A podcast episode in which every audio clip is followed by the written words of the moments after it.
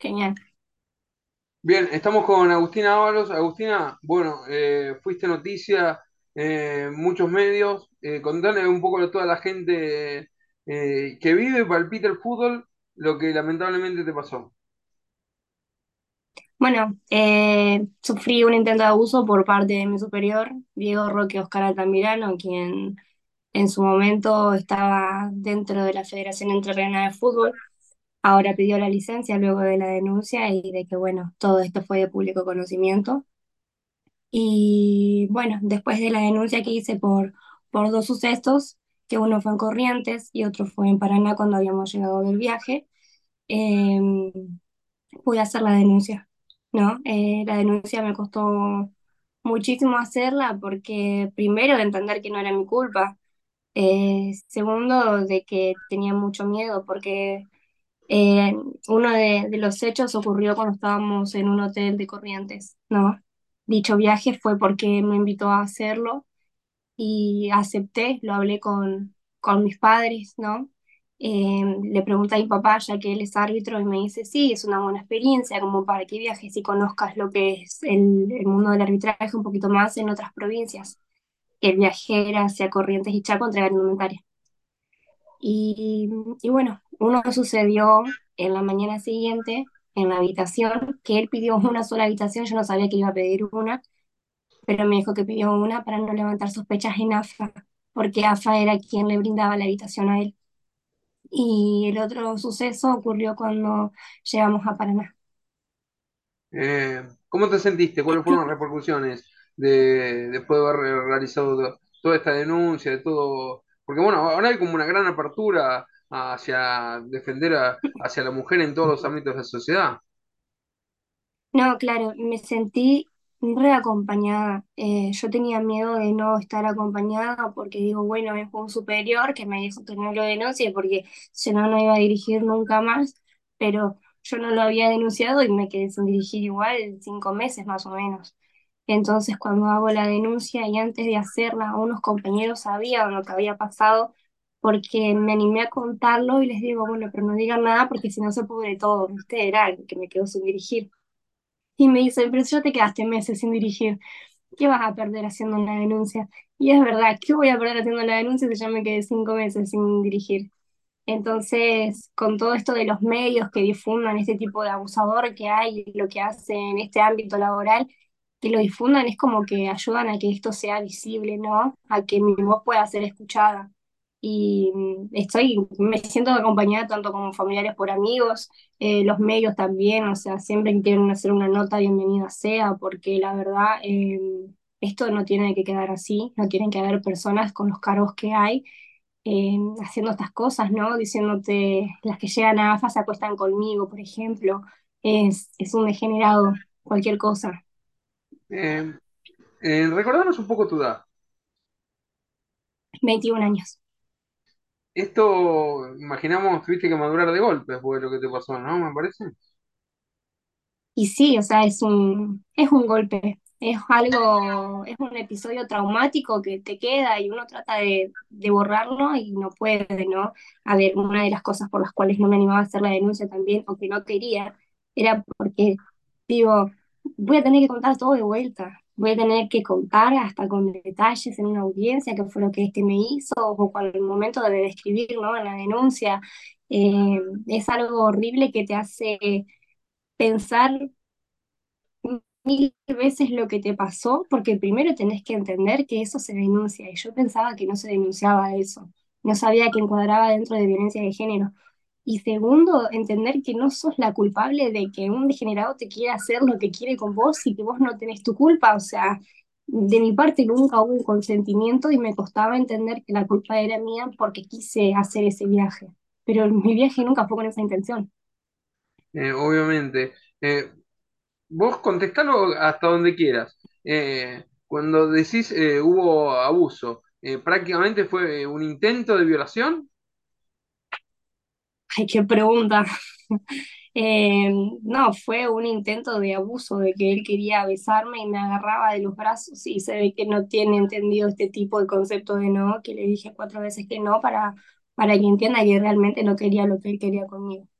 no decís que te sentís acompañada, pero hay como una contrariedad, como cuando contás que eh, este señor sin escrúpulo está solamente como en un pedido de licencia, que todavía no, no lo echaron de la Federación Entrerriana. Claro, como que está de, de vacaciones, ¿viste? Como que está tranqui, dice, bueno, yo acá no designo por un tiempo, que los partidos sean designados por otros árbitros o por otra persona, vaya a saber qué, y, y de estar en su casa tomando mate, ¿me entendés? De estar tranquilo, porque, a ver, la federación también, por lo que dictaminó la jueza, eh, dictaminó tres cosas, que son para mí muy pocas y muy pobre. Quedó en eso de que la perimetral está desde el día uno, es siguen con la perimetral no puede acercarse a mí, mandarme mensajes, ni hablarme por terceros, ni decir sobre mi trabajo por ahora. Eh, la otra es que la Federación Entrerriana dicte un curso taller de la ley Micaela y la tercera, que es la que todavía no tengo respuestas y la que todo el mundo me está preguntando, che, ¿qué onda con la federación? Es que la Federación Entrerriana tiene que decir por qué me quedé cinco meses sin dirigir y todavía no han dicho nada ni publicaron nada. Lo único que publicaron fue en la página que me la enviaron a la imagen, si no, no me enteraba, es que Diego había pedido la licencia, pero ni siquiera pusieron el, el nombre de esta persona, sino que se dio a entender que era el director o algo así, o el designador, no me acuerdo pero ni siquiera lo nombra. Eh, cuando decís cinco meses sin dirigir, actualmente ahora, ¿cómo es tu situación? ¿Estamos incluyendo estos cinco meses o has vuelto a dirigir? He vuelto a dirigir por mi liga. Mi liga fue la que me dio para volver a dirigir a partir del 2 de abril, que fue la primera fecha. Eh, imaginemos que fue una sensación rara el volver o no. Sí, fue rarísimo porque eh, yo la pasaba mal.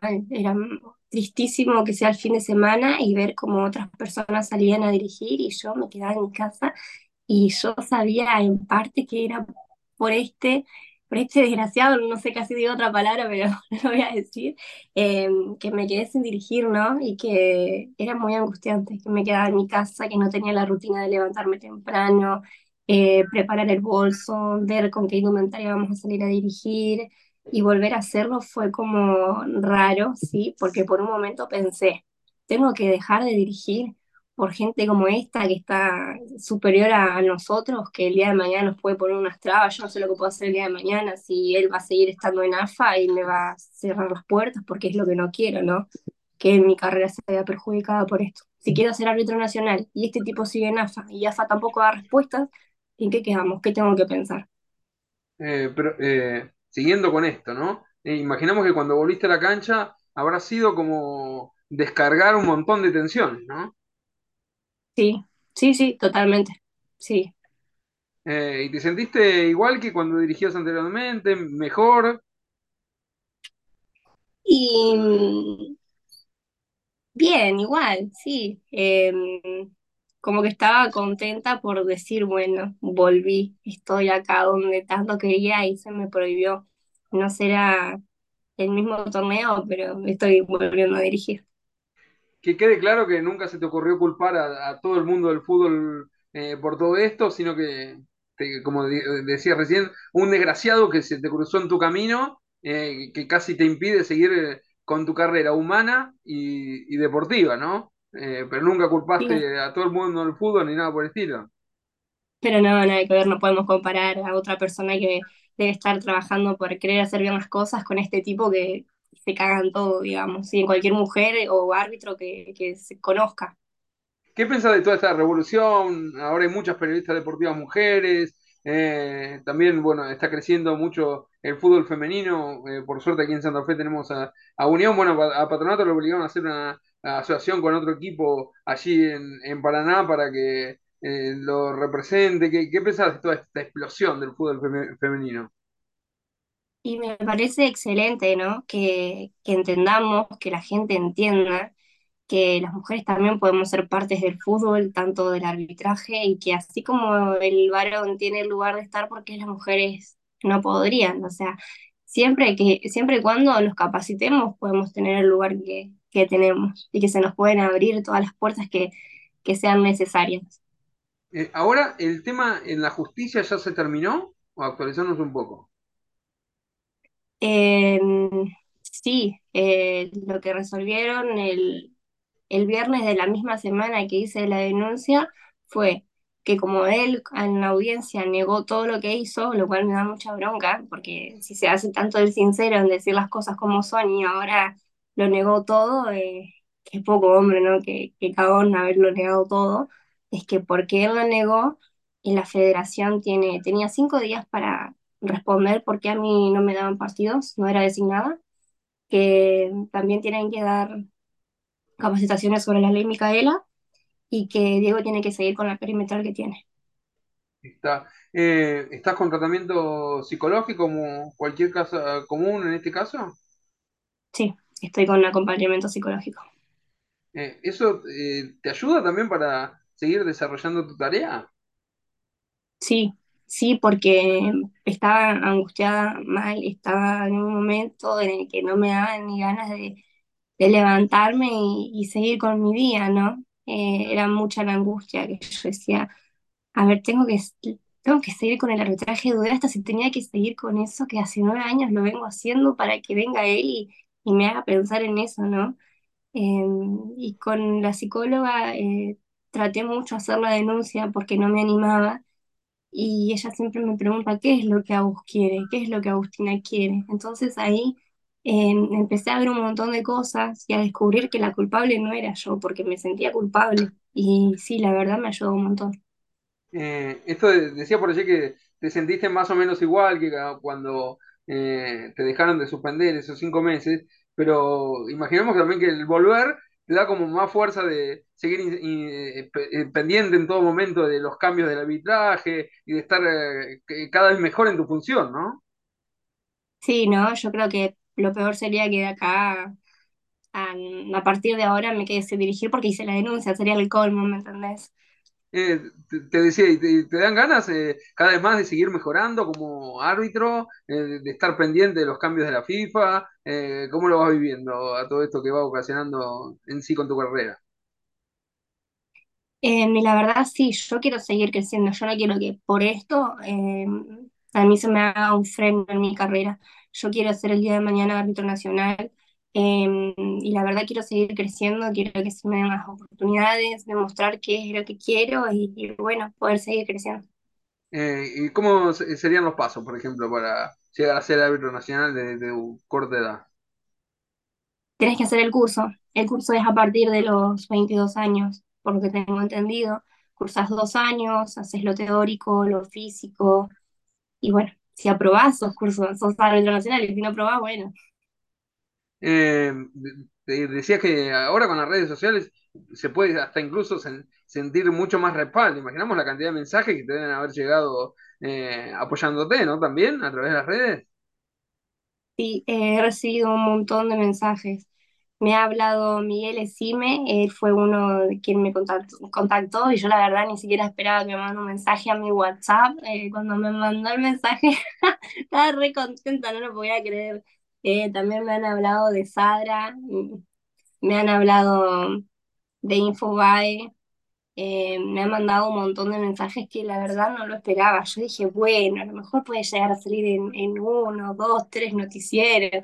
Y cuando miraba mi celular, eh, no tenía vida porque me pasaba contestando eh, y leyendo la cantidad de saludos que, que recibí. No he recibido ningún mensaje ni comentario negativo, que yo dije, bueno, como este tipo tiene muchos conocidos en el ámbito del fútbol, me van a reabarrear, dije, me van a reatacar. Y la verdad que no, nada, nada malo, tuve mucho apoyo y lo sigo teniendo hasta el día de hoy, me siguen mandando mensajes.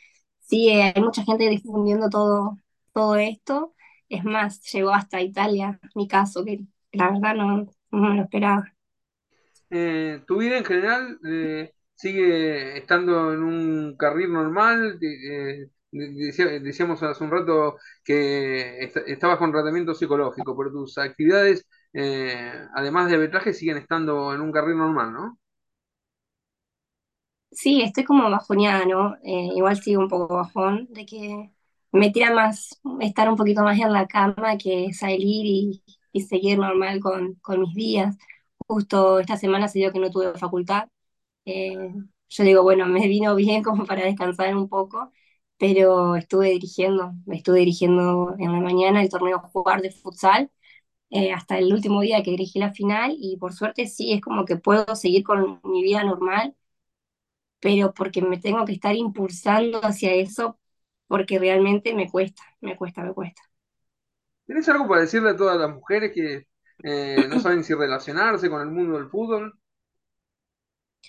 Eh, que si les interesa, que si les interesa esto, que lo hagan, que es algo muy lindo. Si realmente nos gusta lo que es el mundo del fútbol, el arbitraje, que lo hagan. Se van a encontrar, es, ojalá que no, pero con estos degenerados yo creo que están ahí todavía y aquel que hizo algo, pero debe estar asustado con que la chica de su víctima lo denuncie, porque ahora estamos todas denunciando, así como lo denuncié yo eh, a Diego, otra víctima también lo denunció a Diego y la verdad yo no me lo esperaba que, que salga una más. O sea, yo sé que hay más víctimas por parte de él y la idea es que se animen, que siempre con cuidado, que no se confíen, que lo hagan con cuidado, que siempre tengan un ojo de más en el lugar al que van, con quien se relacionen, porque uno piensa que en el arbitraje puede tener amigos y, la verdad, ojo con eso, ¿no? Que lo hagan, que lo intenten, así como lo hice yo, eh, y si me gustó, sí, me costó bastante, pero hoy en día me recibí de, de árbitro, bueno, cuando tenía 16 años, sigo hoy en día ejerciendo y la verdad no me arrepiento porque es algo muy lindo de disfrutar. Te saco un rato de todo esto. ¿Cómo viste el Mundial con Argentina? Ay, no, qué, qué cosa, ¿no? Bueno, el primer partido yo dije, van a perder. Entonces, con quien me junté a ver el partido me decían, sos la yeta, Agustina, perdieron porque vos lo dijiste. Y yo ya lo sentía, no sé por qué. Pero yo dije, cuando me senté a tomar mate el primer partido, dije, van a perder, no sé por qué, pero dicen que era muy fe. Y después con el resto de los partidos ya no me daban a opinar porque decían que por mi culpa habían perdido. Y, y no, lo viví, pero a flor de piel. Eh, era estar pendiente todo el tiempo. Me miraba la cantidad de partidos posibles. Y el de la selección, el día que ganamos, fue la primera vez, la primera vez que lloré porque un equipo gane. O sea, me emocioné tanto, era, bueno, por ejemplo, cuando estoy en Instagram mirando algún reel y veo algún video de la selección, se me eriza la piel o te ponen el tema de voz. Ay, no, no, me acuerdo todo eso y me pongo como, como en ese día. Estuvo, fue muy lindo el mundial, me encantó y bueno, lo feo del mundial es cuando termina y que tenés que esperar otros cuatro años. Y, y tratás de estar pendiente también de cómo van cobrando los árbitros cada jugada, de ser posesiva en, en, ese sentido, de mirar también con los dos ojos, de, por ejemplo, de hincha de Argentina y, y mirar lo que hacen en un árbitro porque es, es lo que te apasiona o no. Sí, soy de mirar partidos, pero no porque sea hincha de, de algún equipo, sino porque me interesa ver cómo es el trabajo del árbitro, ¿sí? cómo son sus acciones, sus desplazamientos, el manejo del partido, eh, analizo mucho eso. Claro, eh, porque uno, obviamente, con el mundial es como, la, como decía vos, cada cuatro años y es donde más uno tiene eh, la posibilidad de entrenar. Eh, y por ejemplo, Patronato que tuvo la posibilidad este año de jugar Copa Libertadores, se te dio por ir a la cancha a ver, porque es una experiencia única también. No, no se me dio por ir a ver, no, no, la verdad que, que no. Ahí está. Eh, pero y, y mirando partidos por televisión de, de fútbol en general, ¿está pendiente de las dos cosas, lo que es el juego y el arbitraje o no? Al arbitraje más que nada, al juego mm, muy por encima, muy por encima. Me, me interesa más eh, lo que hace la terna arbitral, ¿no? Eh, cómo corre el asistente, cómo lleva el banderín, eh, soy muy, soy muy observadora en ese sentido. ¿estás motivada? Porque nos decías hace un rato, dentro de un año vas a tener que comenzar el arbitraje para ser árbitro nacional. ¿Eso te, te tiene ansiosa? Sí, me tiene ansiosa en saber qué, qué va a pasar, ¿no? Yo le decía a mi psicóloga, ay, yo hago la denuncia y después qué va a pasar, ¿será que puedo tener algún contrato o no? Y ella me decía, pará, Agustina, pará, todavía no hiciste la denuncia, ya te vas para al extremo, me decía ella. Pero sí, estoy como muy ansiosa en ver qué es lo que va a pasar, ¿no? Eh, yo quiero seguir creciendo, eh, lo anhelo un montón y, y bueno, quiero trabajar en eso, en poder crecer, en poder estar haciendo ese curso eh, no quiero quedarme como árbitro provincial para siempre. Ahí está. Eh, y aparte en tu vida, ¿tenés, tenés otros sueños? Sí, bueno, poder recibirme. Estoy estudiando de profesorado de educación inicial, ya estoy en el tercer año, Y bueno, ser modelo, me encantaría, ya soy modelo, pero me encantaría estar modelando en pasarelas de, de otros países, ¿no? Por ejemplo, Los Ángeles, Ibiza, Nueva York, o sea, donde tener las mejores pasarelas, poder tener experiencia en- por esos lados. Y lo ves totalmente compatible, al ser modelo y hacer árbitro de fútbol. Sí, sí, sí, las dos me, me encantan, pero bueno, ahora me, me estoy tirando un poquito más por el arbitraje. Eh, recién decías eh, y que valorabas que te llegaron mensajes del Sadra, de Miguel Sime. Eso habla de que por más que hubo este señor poderoso en Paraná, que el poder se acaba ahí, porque eh, desde la Asociación del Fútbol Argentino no avalan ni medio este, a este señor corrupto que quiso abusar de vos. Sí, no, eh, Lo dejaron muy chiquito, lo dejaron muy chiquito, ¿no? Eh, Diego siempre nos hace creer que él es el que tiene el poder, ¿no? Eh, por ahí él nos llevaba a las ternas a dirigir ciertos partidos a tal lado y él siempre hablaba agrandándose de que no, si yo quiero que tal árbitro dirija, va a dirigir porque yo quiero y si no, lo dejo que se quede en su casa o por ahí habla con un árbitro por teléfono, corta la llamada y le empieza a sacar el cuero y dice, ah, no, este que se piensa que porque pago poco no va no, no quiere dirigir, pero no va a dirigir porque yo no quiero, ¿me entendés? No porque él no quiera, porque le pago poco. Cosas así. Él siempre daba a entender que él era el capo en el momento de, de dar los partidos y de designar y darle las posibilidades a los árbitros. Yo sé que hay árbitros también que no me han mandado mensajes, que no han hablado conmigo, viendo que hace años se hablaban conmigo y ahora no lo hacen porque necesitan, de cierto modo, tener un buen vínculo con Altamirano, porque es como hacer política, ¿no?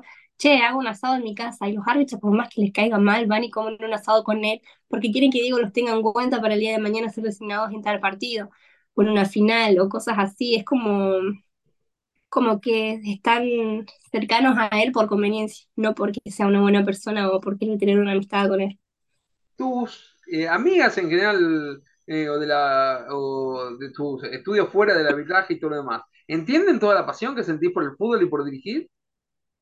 Sí, sí, sí, es más, eh, bueno, tengo grupos de trabajo en la facultad que les digo, yo puedo cualquier día, pero sábado y domingo ni piensen en mí, yo me desaparezco, ni a las 8 de la noche te voy a contestar un mensaje respecto al grupo, ni me hablen, les digo, yo fin de semana no existo, estoy en el arbitraje, estoy en la lancha, no existo.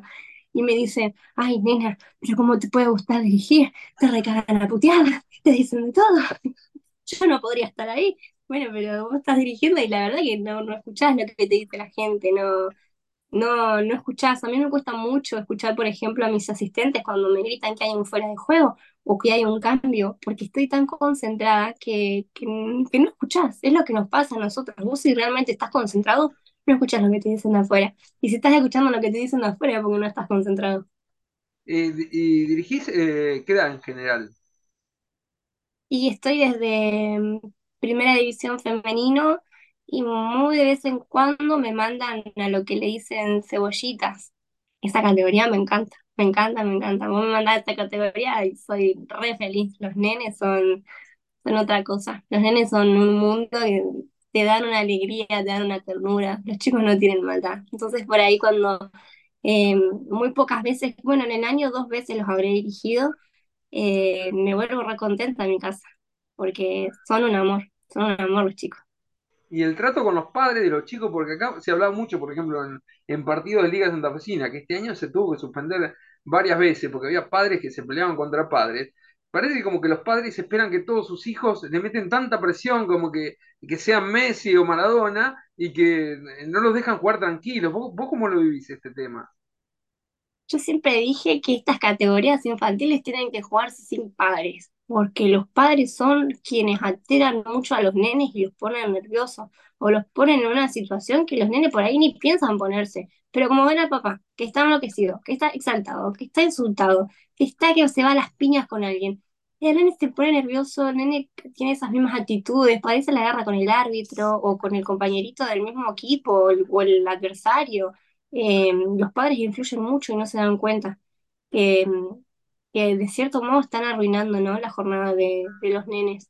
Acá, eh, bueno, lo de Santa Fe no lo sabía, pero acá en Paraná pasa mucho eso, de que se juega en un predio, las infantiles, estas categorías que te digo de cebollita, y no tenés un alambrado que te delimite el campo, el terreno de juego con, con la hinchada, ¿me entendés? Y Sí, tenés padres que se te meten a la cancha y vos decís, ¿qué estás haciendo? Yo, a mí en mis partidos no ha pasado nada, ¿no? Pero lo veo con mis compañeras que son alumnas que están empezando y la gente se enoja un montón, no entienden que recién están empezando y que los errores que cometen no los cometen adrede, sino que no saben, lo hacen desde, desde la ignorancia, ¿me entendés?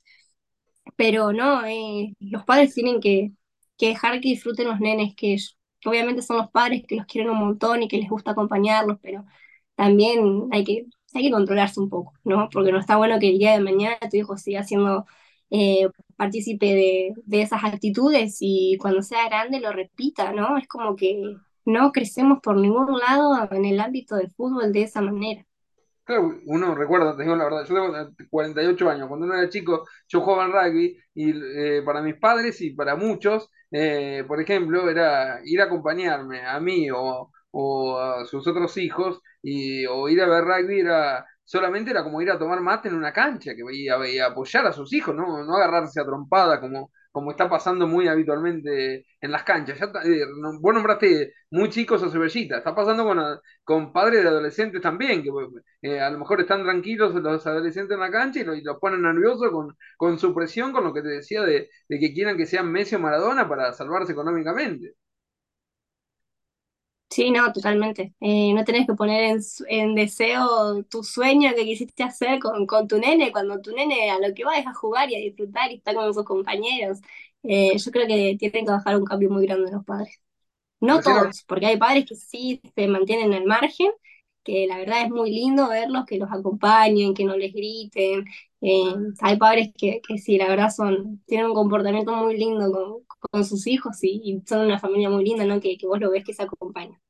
Recién hablabas, se, te escuchaba como con otro tono cuando dijiste que dirigiste dos veces cebollitas, como que cada vez que vas a dirigir esas categorías, como que te da más fuerza para seguir eh, siendo mujer árbitro. Sí, no, me encanta. Por ahí los ves tan chiquititos y que la indumentaria les queda re grande y me dan ganas de ir a abrazarlos porque me dan una ternurita, son, son tan lindos. Yo, por ejemplo, cuando hago el sorteo, eh, cuando hice el sorteo con ellos, no me quedo parada porque siento que me quedan muy abajo, entonces me agacho con ellos. Y agarran y vienen todos, en vez de venir el capitán para el sorteo, te vienen el que está allá al fondo, un poco más te viene el arquero a veces a ver qué, qué está pasando con el sorteo, que, la, que el árbitro se agachó, ¿viste? pero es porque me gusta tenerlos más cercanos a ellos, escucharlos, les pregunto cómo andan, ¿bien? Algunos me dicen que sí, otros no me contestan, y les digo cómo andan, están nerviosos, tienen ganas de jugar, y ahí empezamos a hablar un poquito, porque yo siento que ellos van a la cancha a veces y están nerviosos y, y empiezan nerviosos, ¿viste? Y entonces como que me gusta charlarlos un poquito, saber cómo andan, y bueno, ahí empezamos con el sorteo. Eh, que eh, dirigís eh, fútbol de salón y fútbol eh, común. Sí, eh, también soy árbitro de futsal. Bueno, acá en la Liga Paranaense no, no hay futsal, pero cuando hay algún torneo de futsal eh, y puedo estar, eh, participo. Como por ejemplo, todos los años en Paraná se estuvo haciendo el torneo FUAR, los torneos universitarios. Y, bueno, el año pasado también estuve, este año también. La verdad que es un torneo muy lindo, muy tranquilo, ¿no? Entre universidades. Es un torneo que se hace con, con diferentes deportes. Y yo empecé dirigiendo futsal allá en donde me recibí. Yo me recibí en Río Gallegos. Ah, está. ¿Y cómo, cómo te cae Paraná en general? No me gusta. No me gusta, es como que no me acostumbro, no. La sociedad es diferente, el clima es diferente, el clima es asqueroso, es asqueroso. Acá yo me plancho el pelo y ya se me infla, se me hizo una nube. Allá en el sur yo me plancho el pelo, no me queda hecho una nube, pero el viento me lo vuela. Lo que no tengo acá de viento lo tengo allá, pero si no es por el viento es por la humedad. Y bueno, todavía no me acostumbro al clima. La otra noche salí re desabrigada pensando que hacía calor y ahora estoy enferma, o sea, me terminé enfermando porque todavía no entiendo el clima, eh, pero la sociedad es un poco más dada, te hablan más, acá llegas a un lugar, decís buenas tardes, buen día, y te responden el saludo. Allá en el sur la gente es como el clima, es fría, que no te responden el saludo, pero bueno, en algún momento ya me voy a adaptar. Eh, bueno, eso dice que los hace mucho más cálidos, ¿eh? Por eso la gente, por lo menos acá de Santa Fe, busca la tranquilidad de los entrerrianos que son mucho más amables. ¿Eso, eso te atrapa eh, un poco de, la, ciudad? Sí, sí, sí, eso es algo, algo que está muy bueno, ¿no? Por ejemplo, em, este fin de semana me crucé a técnicos con los que nunca he hablado y, se han acercado con, con esa calidez a decirme que tenía el apoyo de ellos y la verdad no me lo esperaba, estuvo muy bueno.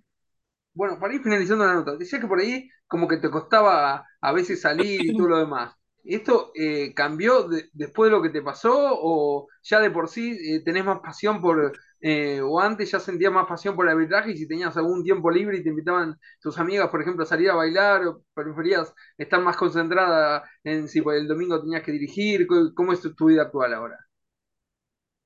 Bueno, eh, eso fue siempre una problemática con mis amistades de que me dicen de salir un fin de semana y yo te digo, no, no, no, no, no me voy a poner uno disponible por salir un fin de semana, ¿me entiendes? No voy a faltar la cancha tal día por, por irme de joda. Eh, no, siempre prioricé el arbitraje en todo, en cuanto a todo. Si es por algo de la facultad, eh, lo estuve priorizando mucho, hasta que, bueno, que pasó esto de que me quedé cinco meses sin dirigir y dije, bueno, para que estoy priorizando el arbitraje, dejando de lado la facultad, si el arbitraje no estoy teniendo las respuestas que, quiero.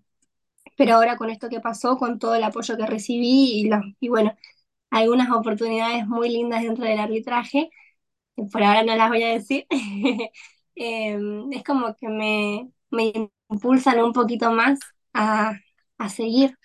Y bueno, como que no quiero quedarme en eso de que fui una víctima y tengo que seguir revictimizándome y quedarme en esa posición. Quiero seguir creciendo, ¿no? Que nos pasan las cosas malas, pero no por eso tenemos que eh, detenernos, que tenemos que seguir adelante. ¿E- ¿Estás en- viviendo en Paraná por una razón familiar de, de, de- de tus padres? Sí, yo estoy viviendo ahora a Paraná porque mi papá es militar y bueno, viste que los militares lo trasladan.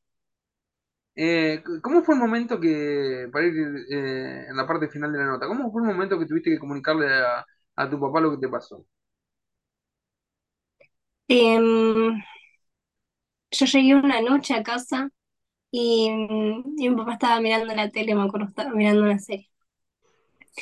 Y me le senté al lado y no sabía cómo decírselo. No, no me salían las palabras y me quedé sentada como media hora mirándolo y, y no me salía a decirle. Hasta que, le conté y bueno, lo pude hablar. em, me sentí tranquila diciéndoselo. Pero a mi mamá no se lo queríamos contar porque ella tiene una enfermedad que no puede ponerse nerviosa, no puede estresarse, no puede angustiarse. Es como, em, tiene que estar bien, no tiene que pasar ningún tipo de estrés. Entonces quedamos en que no se lo íbamos a contar a ella.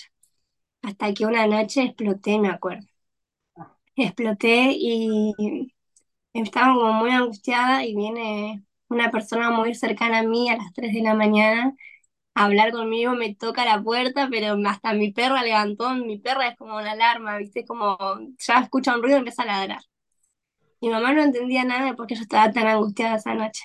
Y bueno, a raíz le conté que el motivo por el cual yo no quería seguir día a día con, con mi rutina, con, conmigo misma, era por, por esta situación. Y el día que se lo conté a mi mamá, ya sentía que como que estaba aliviada, como que no les ocultaba nada, porque les ocultaba algo que yo no había hecho. Y no quería decírselo por, por miedo a que ella se ponga mal. Y cuando se lo conté, eh, bueno, recibí todo el apoyo de ella y, y bueno. Así fue como se los conté justo a los dos una noche, una noche diferente. Bueno, eh, para la gente que quiera seguir de cerca de tu carrera, entonces eh, en el 2024 empezarías el curso para ser árbitro nacional para pasar en limpio. Si me llegan a llamar y a querer tener en cuenta con esto que pasó, sería el año que viene. Así es.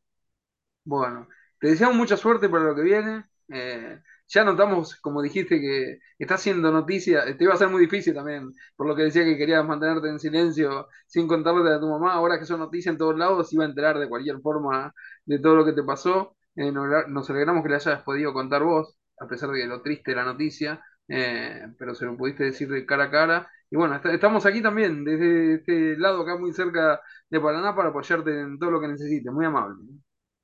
No, bueno, muchas gracias a vos por comunicarte conmigo y, y bueno, brindarme de tu tiempo y de tu espacio. Te agradezco mucho. Muy amable, gracias, ¿eh? Un placer. Hasta luego. Chau, chau. Gracias.